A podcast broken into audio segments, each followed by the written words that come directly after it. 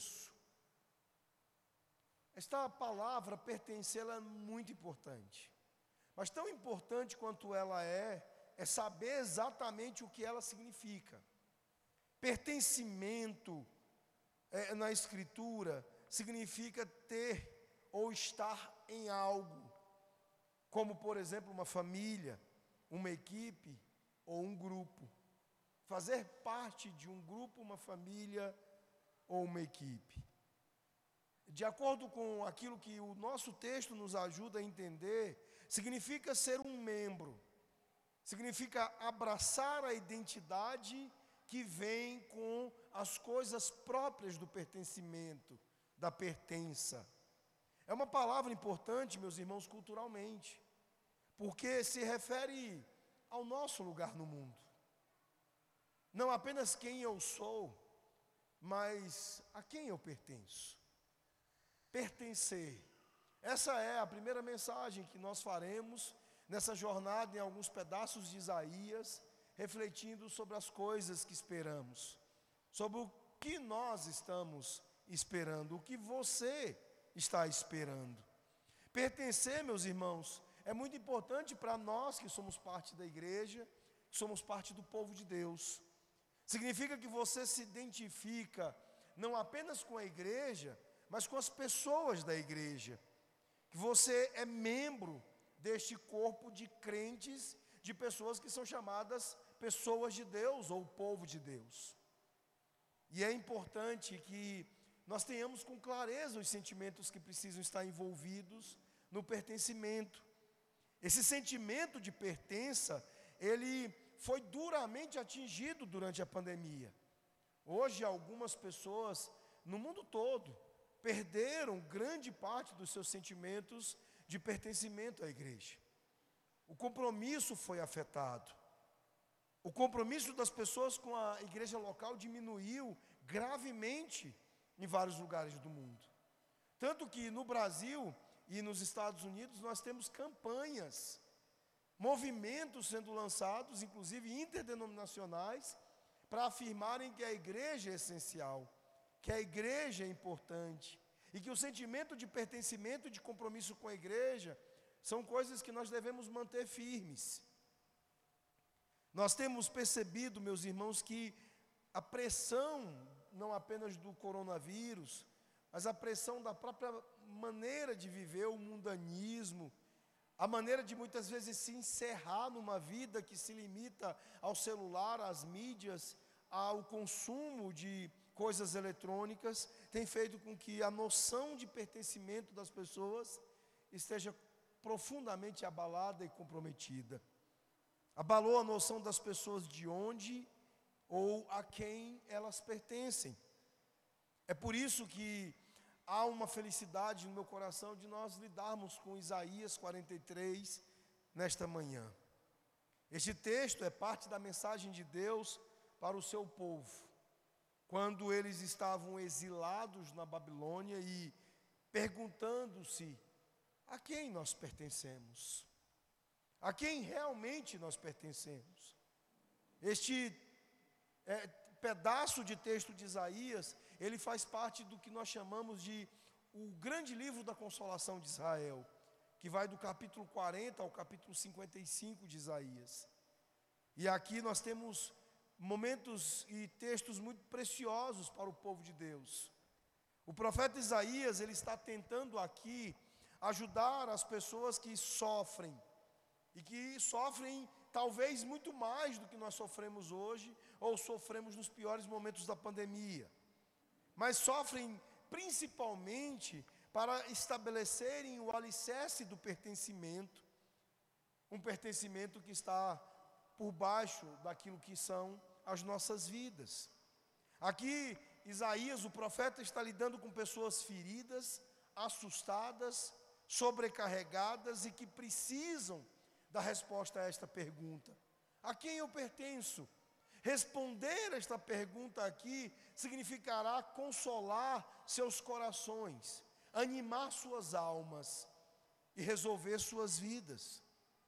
Aqui nós encontramos a resposta. A resposta de que você pertence a Deus por causa do próprio Deus.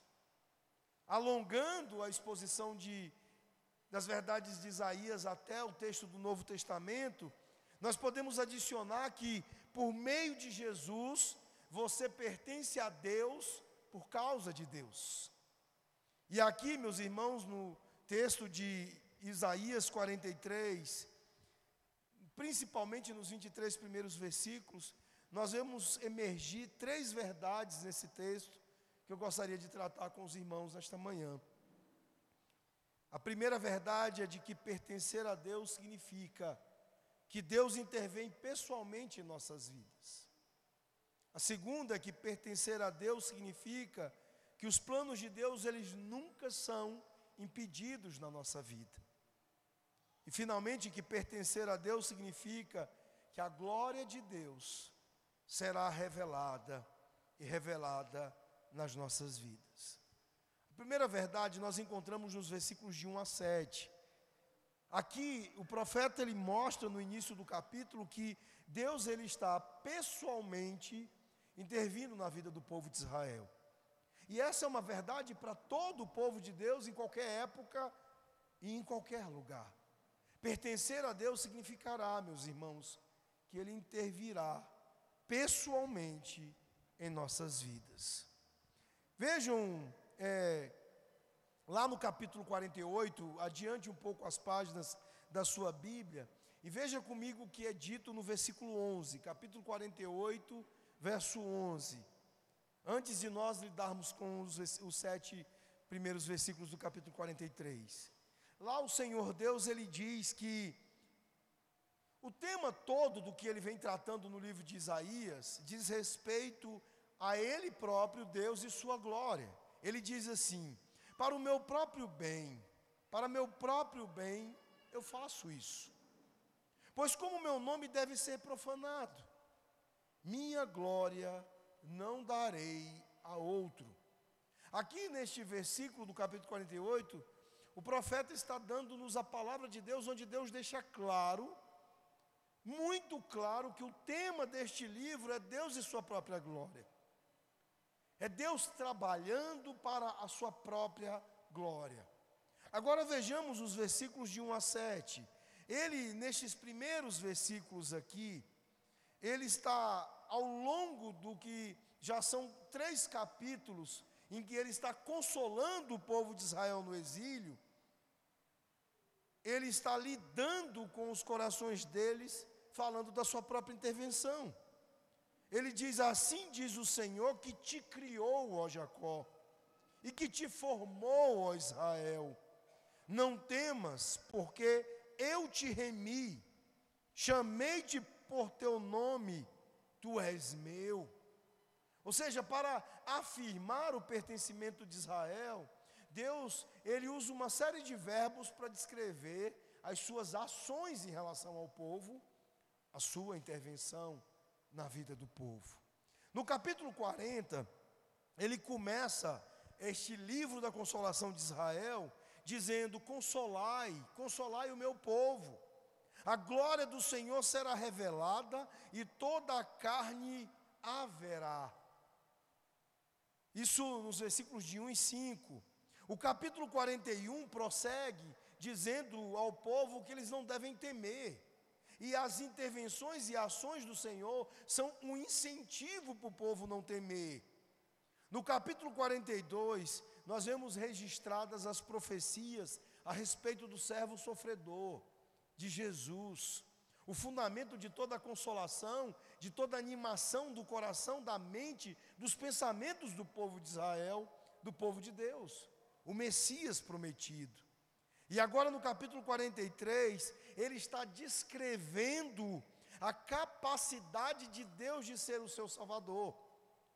Ou seja, olha, Deus está em intensa atividade para os consolar, para os salvar. Ele proveu para vocês salvação através de um Salvador idôneo, adequado.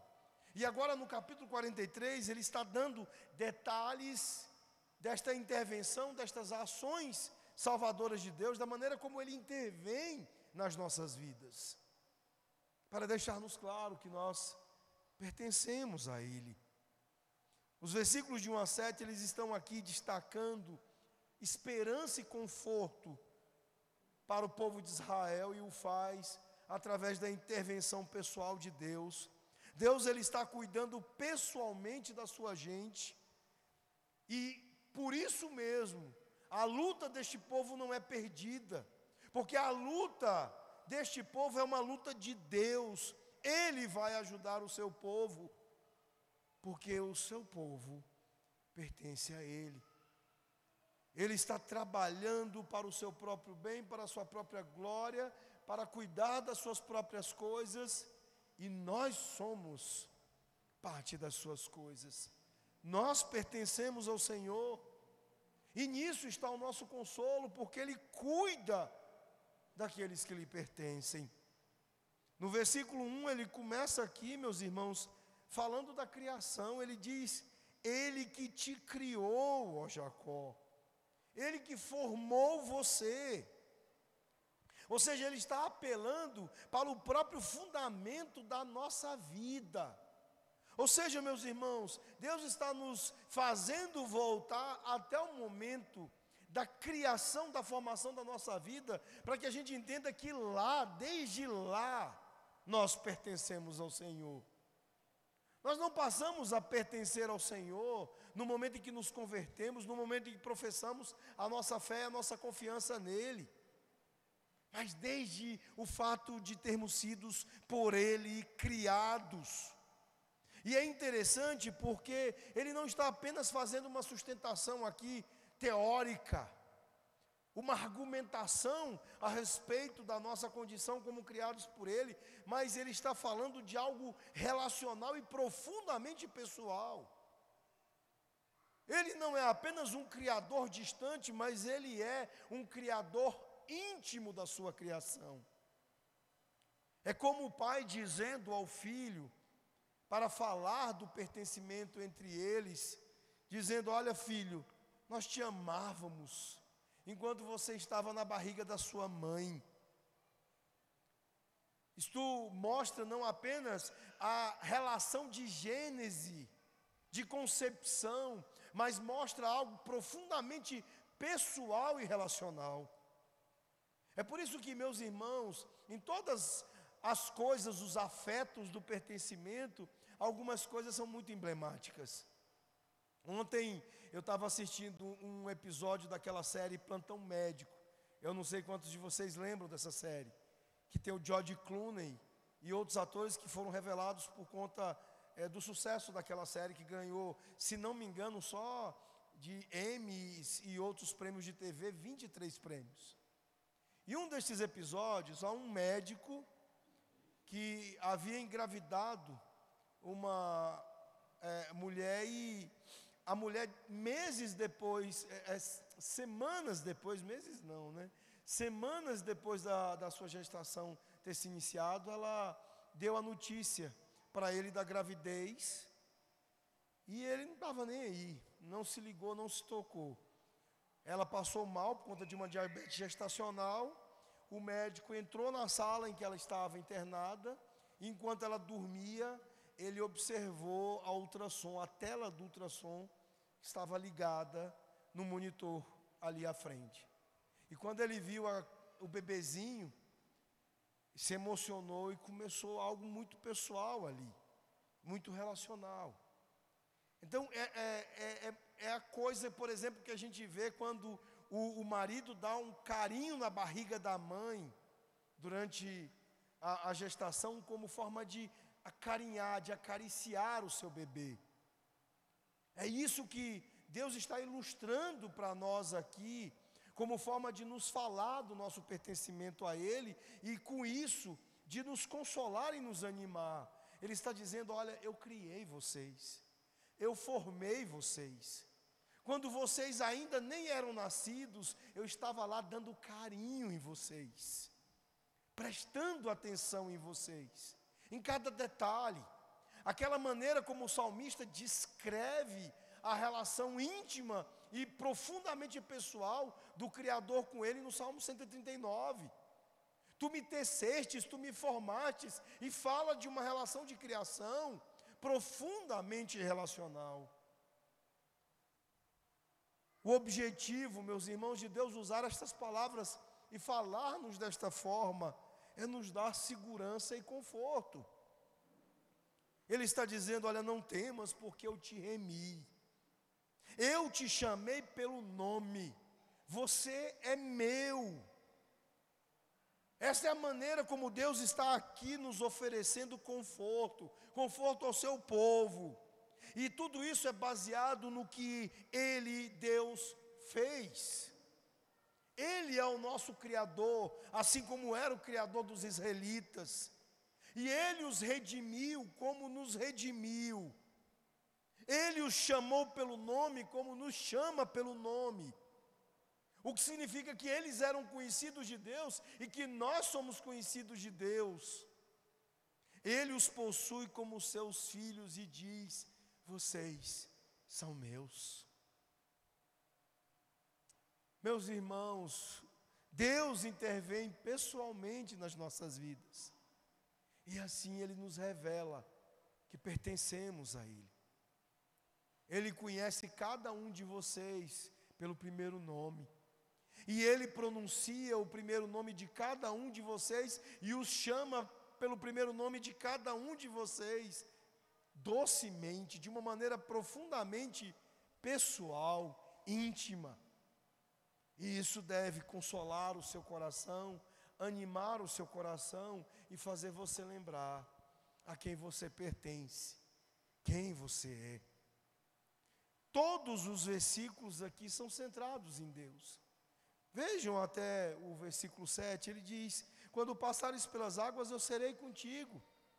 Quando pelos rios, eles não te submergirão. Quando passares pelo fogo, não te queimarás, nem a chama arderá em ti, porque eu sou o Senhor teu Deus, o Santo de Israel, o teu Salvador. Dei o Egito por teu resgate, a Etiópia e Seba por ti. Visto que foste precioso aos meus olhos, digno de honra, e eu te amei, darei homens por ti e os povos pela tua vida.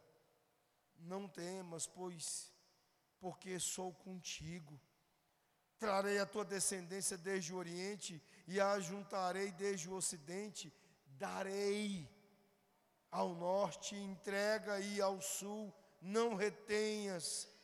Trazei meus filhos longe e minhas filhas das extremidades da terra, a todos que são chamados pelo meu nome e os que criei para minha glória e que formei e fiz. É tudo sobre Deus, sobre o que Ele faz, sobre o que Ele fez, sobre o que Ele fará, sobre quem Ele é e sobre quem nós somos em relação a tudo isso que Ele é e faz. Ele diz aqui, meus irmãos, que tudo está se tornando lindo, maravilhoso nas nossas vidas, por causa dessa nossa conexão pessoal com Ele. Essas referências pessoais que Deus estabelece nesses versículos é para mostrar-nos o quanto estamos ligados a Ele. Os versos 5 e 6 diz que ele vai reunir seu povo dos quatro cantos da terra. E ele vai concretizar o seu plano. Ele faz promessas aqui ao povo de Israel, e é importante nós observarmos que ele não está dizendo que vai remover o rio, mas quando nós passarmos pelo rio, ele não vai nos submergir. Ele não está dizendo que vai remover o fogo, mas que nós, quando passarmos pelo fogo, nós não nos queimaremos. Por quê? Porque mais importante do que aquilo que Deus faz é Ele mesmo. Mais importante do que Ele nos livrar é a presença dEle para nos livrar. Por que, que todas estas coisas serão possíveis ao povo de Israel? Porque Deus estará com eles. Ah, meus irmãos, isto é pertencimento. Estas são as coisas do pertencimento. E o Novo Testamento, ele nos amplia a perspectiva de uma maneira grandiosa a respeito desta presença de Deus. É sobre isso o advento.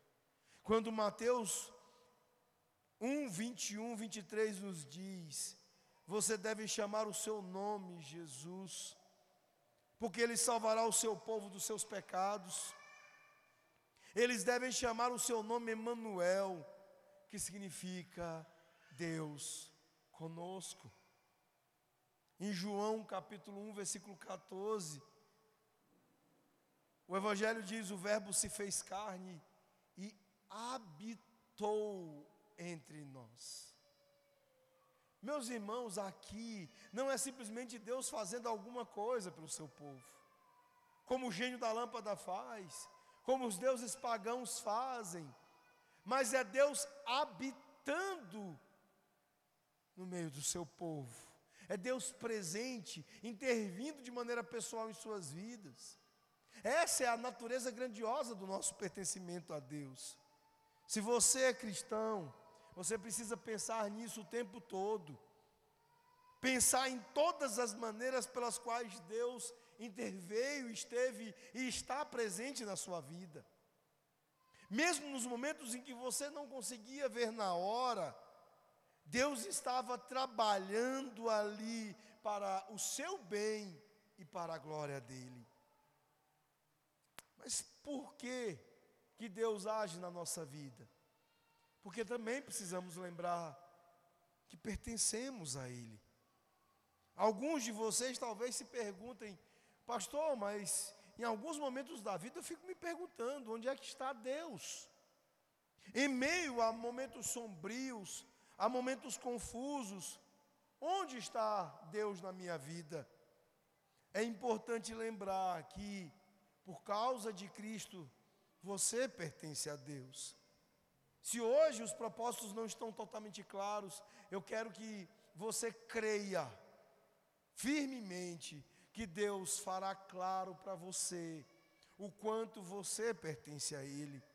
Ele vai intervir como Ele fez antes, e nós não podemos escolher quando, onde e como essa intervenção vai acontecer, mas Deus vai provar o seu pertencimento a Ele com intervenções pessoais na sua vida.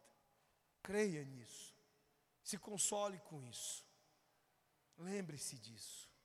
Esta é, portanto, a primeira verdade do nosso texto. Nos versículos de 8 a 13, o profeta nos diz que os planos de Deus não podem ser impedidos. Isso também prova o nosso pertencimento a Deus. Veja o que diz a palavra: Traze o povo que ainda tem olhos, é cego e surdo, ainda que tenha ouvidos. Todas as nações congreguem-se e povos reúnam-se. Quem dentre eles pode anunciar isto e fazer-nos ouvir as predições antigas? Apresentem as suas testemunhas e por elas se justifiquem, para que se ouça e se diga: a verdade é. Vós sois as minhas testemunhas diz o Senhor, o meu servo a quem escolhi, para que saibais e me creiais e entendais que sou eu mesmo. E que antes de mim Deus nenhum se formou e depois de mim nenhum haverá. Eu, eu sou o Senhor e fora de mim não há Salvador. Eu anunciei salvação, realizei-a e a fiz ouvir. Deus estranho não houve entre vós, pois vós sois as minhas testemunhas, diz o Senhor, eu sou Deus. Ainda antes que houvesse dia, eu era, e nenhum há que possa livrar alguém das minhas mãos, agindo eu, quem o impedirá? Meus irmãos, então, o ponto que o profeta agora quer nos passar é: não é apenas que você pertence a Deus por causa de sua intervenção pessoal, mas também pelo fato de você poder apreciar o poder por trás dos planos de Deus. Saber que você é amado é uma coisa, e saber que você é amado por aquele que é invencível, que é o Todo-Poderoso, é ainda melhor. Isso fará toda a diferença. Lembrar que não apenas eu sou, eu sou amado, eu sou querido, eu sou cuidado, mas eu sou amado por aquele que é invencível, todo-poderoso, aquele que pode tudo, pode todas as coisas. É interessante que ele fala aqui de uma espécie de grande testemunho aqui. Deus ele convida testemunhas para apresentarem a sua argumentação, o seu caso. Há uma referência histórica óbvia aqui em relação à história de Israel, porque do, provavelmente ele tem em mente o êxodo em particular, e o fluxo de texto aqui acontece para provar as coisas, como num testemunho dos grandes acontecimentos que provaram o poder invencível de Deus quanto ao êxodo. Por exemplo, aqui ele está falando de um tribunal que se reúne nos versículos de 8 a 9. Deus ele está chamando os que são espiritualmente cegos e surdos a testemunharem as exibições do seu poder. O versículo 9 é feita a acusação. Deus convida a evidência para mostrar que Ele é o único Deus verdadeiro. No versículo 9, as testemunhas são colocadas para testemunhar. Deus ele chama o seu próprio povo para falar das exibições históricas do seu poder todo-poderoso. E nos versículos de 10 até o 12, nós temos a afirmação, a declaração surpreendente de dizer que antes de mim nenhum Deus foi formado, nem haverá algum depois de mim. E ele arremata e diz: Eu, eu sou o Senhor, além de mim não há Salvador. E no verso 13, o veredito é pronunciado. Também doravante eu sou, não há quem possa livrar da minha mão. E ele conclui dizendo: Eu trabalho e nada pode faltar atrás por causa disso. Então, agora, meus irmãos, o, o profeta está prosseguindo em estabelecer conforto, segurança, confiança para o povo de Israel, agora através do testemunho dos atos poderosos de Deus, testemunhados pelos feitos de Deus na história do povo. Para poder lembrar ao povo, para poder lembrar você nesta manhã, de que o seu provedor, ele é imparável. O nosso Deus, o Deus da nossa providência, Ele é imparável, invencível, todo-poderoso, meus irmãos. O poder de Deus não conhece fim, e Ele provou ser confiável, não apenas poderoso ao longo da história. As Suas promessas nos prometem das ações do Seu poder, e o poder de Deus é simplesmente imparável. Os seus planos não podem ser frustrados, interrompidos, parados, comprometidos de qualquer forma que seja. Quando nós olhamos para o Novo Testamento, nós também encontramos isso nas expressões a respeito do poder de Deus sobre as nossas vidas através de Jesus Cristo. Romanos 8, 31 e 32 o que então devemos dizer sobre estas coisas? Se Deus é por nós, quem será contra nós? Aquele que não poupou seu próprio filho, mas o deu por todos nós, como não nos dará também com ele todas as coisas? Meus irmãos, o que nós precisamos entender é que se nós pertencemos ao Rei do universo, e aquele que colocou todas as suas coisas como estrado dos seus pés, um banquinho para os seus pés. Precisamos lembrar que este poder invencível de Cristo nos lembra de que o nosso pertencimento está envolvido naquele que nos dá tudo. Todas as riquezas celestiais nos estão reservadas como herança em Cristo Jesus. Isso deveria nos confortar. Isso deveria nos lembrar o tempo todo sobre quem nós somos e a quem nós pertencemos. e a grandeza e a glória de estarmos nesta posição. Mateus 28, 18 a 20, quando Jesus, antes de ascender aos céus, ele comissionou os seus discípulos, ele disse: Foi-me dada toda a autoridade nos céus e na terra. Ide, pois, e fazei discípulos de todas as nações, batizando-os em nome do Pai, e do Filho e do Espírito Santo, ensinando-os a observar o que vos ordenei. E eis que estarei convosco sempre até o fim dos tempos. Meus irmãos, a promessa do próprio Senhor Jesus aqui é que por trás das temporadas de espera da nossa vida está um Deus Todo-Poderoso. O que você está esperando? Saiba que em todas as coisas que você espera, por trás de todas elas, há um Deus Todo-Poderoso, invencível, cujos planos não podem ser frustrados. Ele tem planos bons, bondosos, justos, e nada pode impedir os seus propósitos. Portanto, meus irmãos, mesmo quando parece que o mal está vencendo, nós podemos ser, ter certeza de que é apenas por um tempo. Um escritor lhe disse que é sempre fácil para nós nos lembrar de que o diabo sempre exagera nas suas ações, sempre pesa a sua mão. Mas ele disse que se isso é fácil de nos lembrar, nós também precisamos nos lembrar o tempo todo e, acima disso, que Deus nunca é derrotado. Deus não pode ser derrotado, jamais será derrotado. Então, com o tempo, você precisa aprender a exercitar seus pensamentos, sua mente, para ver e pensar na sabedoria e na bondade de Deus.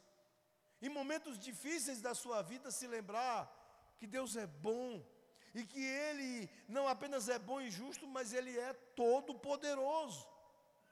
É disso que se trata o advento. Um lembrete anual de que, após anos de silêncio, Deus interveio. Depois de 400 anos de período interbíblico, intertestamentário, o chamado período dos Macabeus, Deus rompe o silêncio. E Ele rompe o silêncio com a anunciação prévia feita ali por João Batista e logo depois a encarnação do Verbo. Emmanuel, Deus conosco, Deus habitando entre nós. E Herodes não conseguiu matá-lo, o diabo não conseguiu comprometê-lo, tentou-o e não conseguiu vencê-lo. Os fariseus não podiam desacreditar a sua mensagem e a sua pessoa maravilhosa. Pilatos não conseguiu dispensá-lo. A cruz não pôde derrotá-lo. O túmulo não pôde segurá-lo. E nós precisamos lembrá-lo, lembrar, meus irmãos, nossos corações e nossas mentes, de que a história não vai impedir Jesus.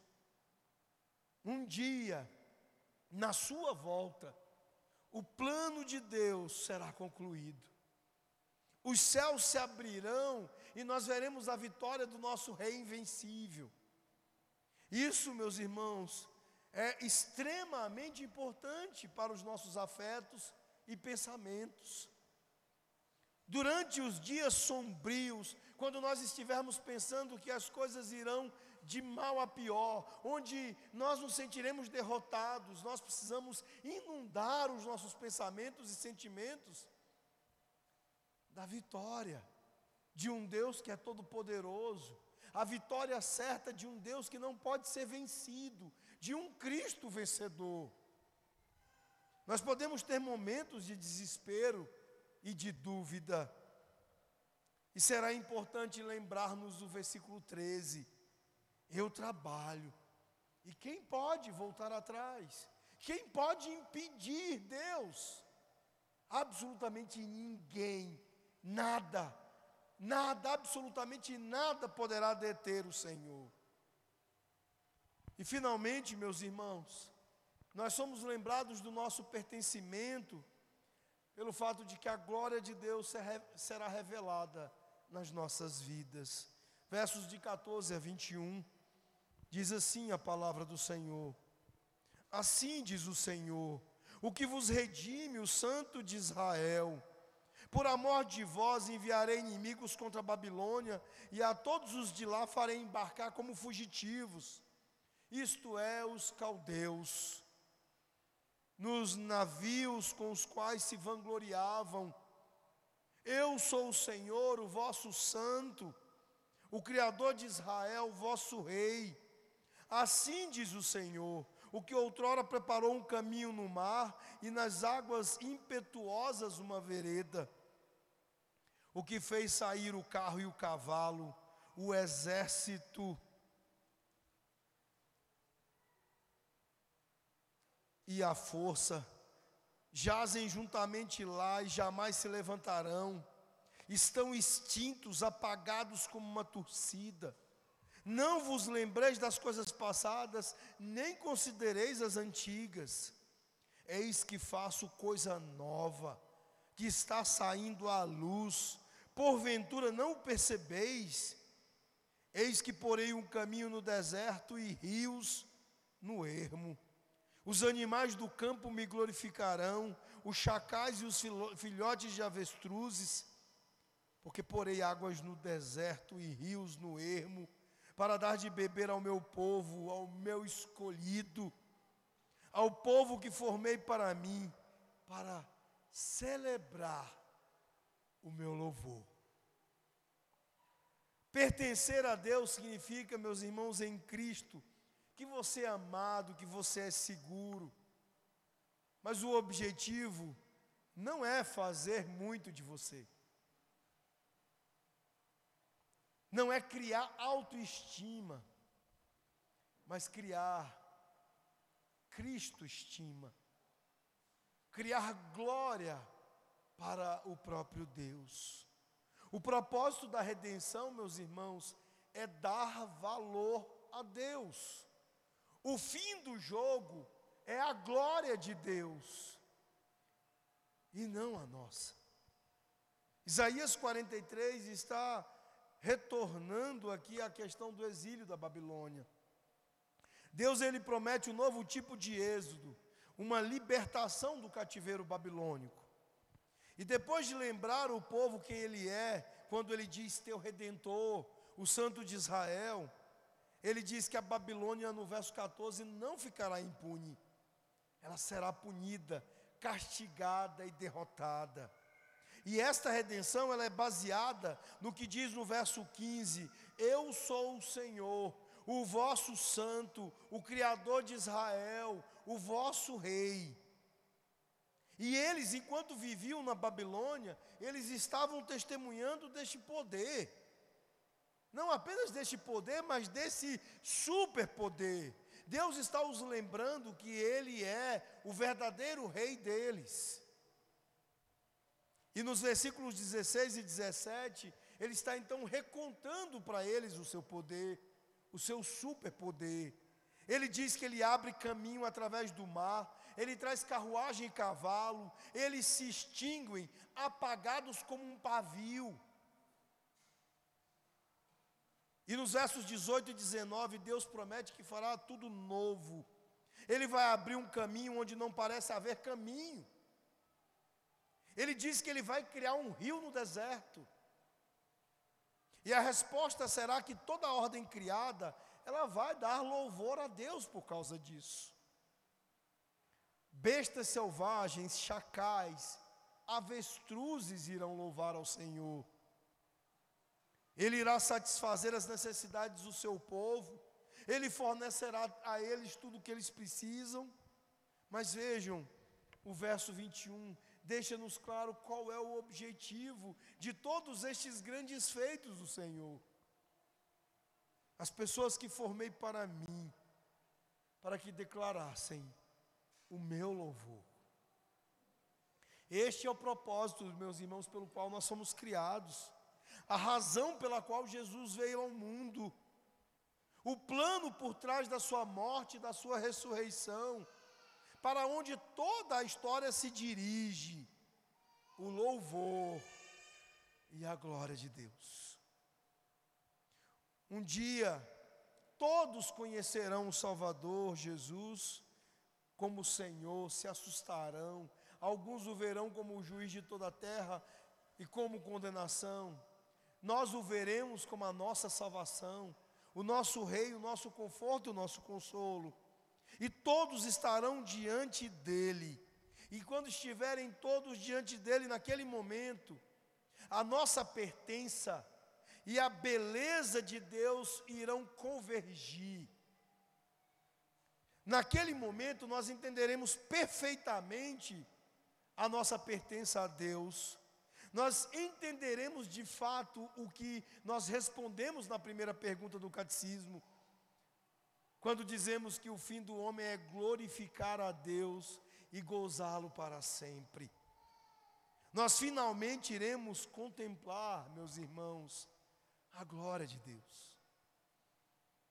Nós teremos superada a dificuldade que temos hoje de glorificar o nosso Deus o tempo todo e com tudo, e com toda a nossa força, com todos os nossos pensamentos, com a dificuldade que temos tido de nos lembrar do nosso pertencimento a Deus, às vezes nos esquecendo tão terrivelmente das intervenções de Deus na nossa vida, de uma maneira tão pessoal e tão carinhosa.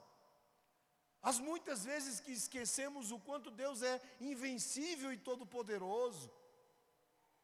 Como viver na lacuna que temos hoje entre pertencer e contemplar. Eu quero que você saia daqui nesta manhã, certo, de que você precisa se lembrar, e se lembrar o tempo todo. Você precisa se lembrar diante do espelho, precisa se lembrar sentado no banco do seu carro, precisa se lembrar o tempo todo a quem você pertence. E a natureza gloriosa daquele que te pertence, daquele que tem você como seu. O Senhor Deus que intervém na sua vida, que já fez coisas grandiosas e maravilhosas na sua vida, que te formou, que te criou. Lembre-se dele e encontre conforto, esperança prática por este pertencimento a Deus. A primeira pergunta do Catecismo de Heidelberg, meus irmãos, ela talvez seja um dos melhores lembretes que você pode carregar. Imprima-a num pedaço de papel, coloque-a no seu bolso, pendure no seu carro. Grave-a no seu celular e coloque o áudio para você, ouvindo a sua própria voz dentro do seu carro, se lembrar a quem eu pertenço. Qual o seu único conforto na vida e na morte? indaga o catecismo. Ele diz que não sou meu, mas pertenço de corpo e alma, tanto na vida como na morte, ao meu fiel Salvador Jesus Cristo. Ele pagou totalmente por todos os meus pecados com seu precioso sangue e me libertou de todo o poder do diabo não tema o diabo, não se preocupe com o diabo. Ele exagera, ele é perverso, ele é mau. Mas não gaste os teus medos com ele, não gaste os teus pensamentos com ele. Lembre-se que Jesus também me preserva de tal maneira que, sem a vontade de meu Pai Celestial, nem um fio de cabelo pode cair da minha cabeça. Na verdade, todas as coisas cooperam para a minha salvação. Portanto, pelo seu Espírito Santo, Ele também me garante a vida eterna e me faz querer e estar pronto para, a partir de agora, viver para Ele. Eu disse que algumas pessoas estão com dificuldade no compromisso com a igreja. Em vários lugares do mundo, não só aqui. Elas estão com dificuldades para estarem de manhã nos cultos para os quais são convocados. Dificuldades de estarem à noite. Você sabe qual que é o problema destes irmãos? Eles precisam da primeira pergunta do catecismo de Heidelberg. Eles precisam ser lembrados novamente de que eles não pertencem a eles mesmos, mas de que eles pertencem a Jesus. É nos lembrando, meus irmãos, de que pertencemos a Jesus, que nós saberemos viver, que nós estaremos aqui nos domingos e que todos os demais dias da semana nós estaremos tendo como prioridade fazer as coisas e viver a vida para aquele a quem nós pertencemos. Jesus, o nosso Senhor. Fazer a vontade dEle é tudo sobre pertencer a Ele. Se você não está vivendo nos seus pensamentos e nas suas lembranças de que Jesus é seu dono, e de que você deve viver a sua vida para Ele e nele, porque nele você tem tudo, então você não é cristão. Se você embarreira a vontade de Jesus na sua vida, então você não é cristão. Não existe cristão fora da igreja, porque a igreja é o lugar, o corpo de Cristo, o trabalho de Cristo para aqueles a quem Ele salva. Esta é a vontade dele, que os dele estejam reunidos em comunhão nele, fazendo as coisas que ele ordenou. Então lembre-se, a quem eu pertenço?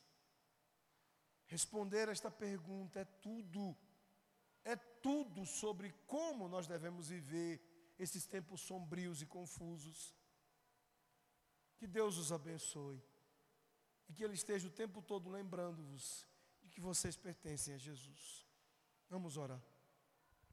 Senhor nosso Deus e nosso Pai, ó Deus, dá-nos, ó Pai, o consolo, o conforto e o ânimo das nossas almas, pelo mais profundo sentimento de pertencimento a Ti, Senhor. Dá-nos, ó Deus, a lembrança viva, diária, o tempo todo, ó Pai, de que nós não pertencemos a nós mesmos, mas a Jesus Cristo.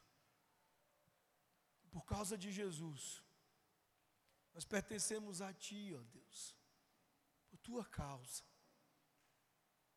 Que o Senhor nos lembre dos modos carinhosos, amorosos das tuas intervenções pessoais. Nos lembre que tu és um Deus todo-poderoso que não pode ser vencido, não pode ser frustrado em seus planos. E que o fim das nossas vidas, o motivo pelo qual fomos feitos e pelo qual fomos redimidos, é a tua glória e não a nossa. É o que nós pedimos. Lembra-nos a quem pertencemos. Pedimos isso no nome de Jesus, nosso Senhor, o nosso Salvador, o nosso dono. Amém.